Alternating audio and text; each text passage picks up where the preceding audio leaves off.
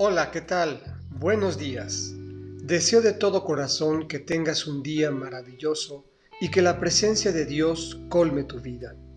Hoy, jueves 8 de abril, escucharemos nuevamente al evangelista Lucas, el capítulo 24, versículos 35 a 48.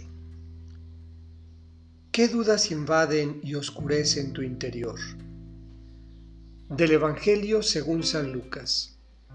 Cuando los discípulos regresaron de Maús y llegaron al sitio donde estaban reunidos los apóstoles, les contaron lo que les había pasado en el camino y cómo habían reconocido a Jesús al partir el pan. Mientras hablaban de esas cosas, se presentó Jesús en medio de ellos y les dijo, La paz esté con ustedes. Ellos, desconcertados y llenos de temor, creían ver un fantasma pero él les dijo, no teman, soy yo. ¿Por qué se espantan? ¿Por qué surgen dudas en su interior? Miren mis manos y mis pies, soy yo en persona. Tóquenme y convénzanse.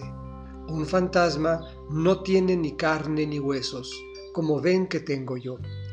Y les mostró las manos y los pies. Pero como ellos no acababan de creer de pura alegría y, y seguían atónitos, les dijo, ¿tienen aquí algo de comer? Le ofrecieron un trozo de pescado asado. Él lo tomó y se puso a comer delante de ellos. Después les dijo, lo que ha sucedido es aquello de que les hablaba yo, cuando aún estaba con ustedes, que tenía que cumplirse todo lo que estaba escrito de mí en la ley de Moisés, en los profetas y en los salmos.